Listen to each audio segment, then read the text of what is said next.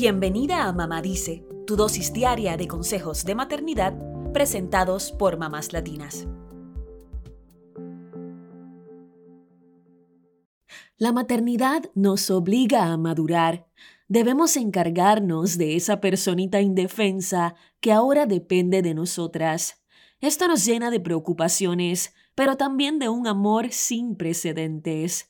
Y al mirar a ese bebé inocente y vulnerable en nuestros brazos, suele venirnos a la mente nuestra propia imagen de niña indefensa.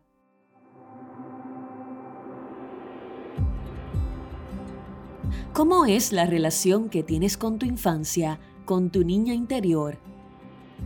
Para la psicoterapeuta canadiense Marilise Labonté, autora del libro El niño emocional que habita en ti, darle atención a tu niña interior permite sanar la herida fundacional de nuestra personalidad y nos da una capacidad y fuerza para amar, según le dijo al periódico El País. Más aún, para poder ser buenos padres, la psicoterapeuta dice que debemos regular nuestro mundo interior. De lo contrario, proyectaremos en los hijos lo que no hemos sanado en nosotros.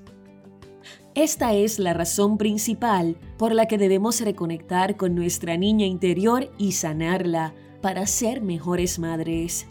El psiquiatra y psicoanalista suizo Carl Jung, uno de los primeros en definir el arquetipo del niño interior, decía que este era el símbolo de la parte de la personalidad que quiere desarrollarse y llegar a ser todo.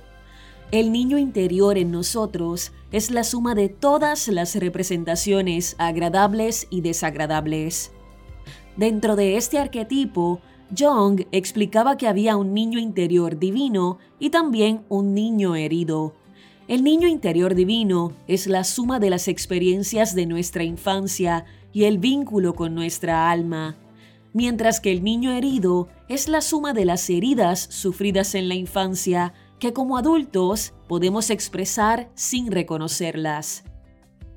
Hay varios tipos de heridas fundamentales que nos impiden conectar con nuestro niño interior o que se pueden expresar de forma inconsciente en la adultez.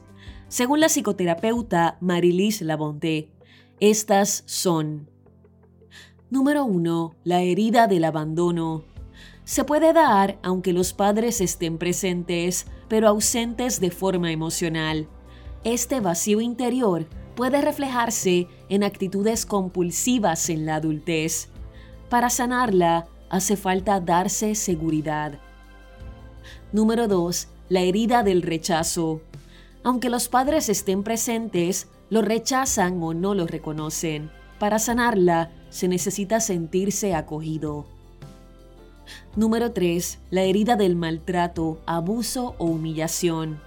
Se produce cuando se le quita el valor al niño, se le anula.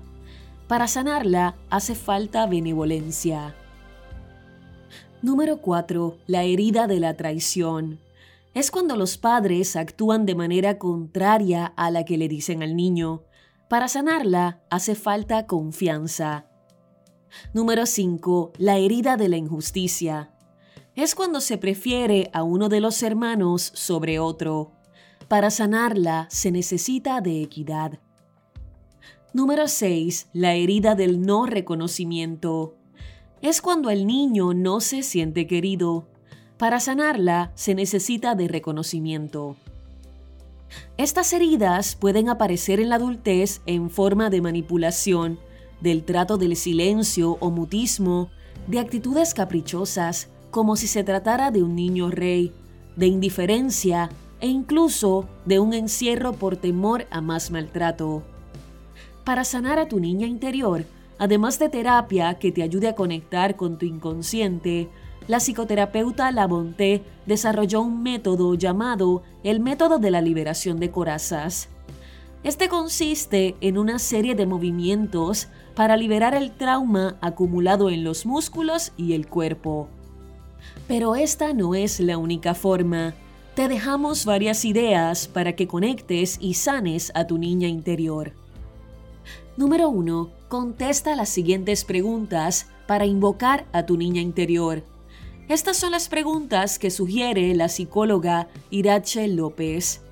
¿Qué necesidades emocionales podrían haber quedado insatisfechas en tu infancia? ¿Qué emociones o heridas de tu niña interior necesitan ser sanadas? ¿Cómo puedes cuidar a tu niña interior como la adulta que eres? ¿Qué actividades o pasatiempos podrías incorporar para conectar con tu niña interior? ¿Qué cualidades te gustaría rescatar de esa niña que fuiste? Número 2. ¿Recuerdas algún juguete o golosina que quisieras de niña y nunca te regalaron? Cómpratelo, complace a esa niña interior. También podrías comprar un cuento que te recuerde tu infancia. Número 3. Visita tus lugares favoritos en la niñez. Esto es algo que puedes hacer con tus niños y contarles tus historias favoritas. Número 4. Escucha la música de tu infancia y baila lo más que puedas. Sacudir el cuerpo ayuda a liberar tensiones. Número 5. Busca tu juego favorito en tu infancia. Juégalo con tus hijos o vayan juntos a un columpio donde puedas rememorar tu niñez. En fin, el propósito es sanar esa niña interior con amor, cuidado, respeto, compasión y mucho juego. Es una forma de aceptarte y quererte como eres y de darle a esa niña que fuiste todo lo que necesitó en algún momento.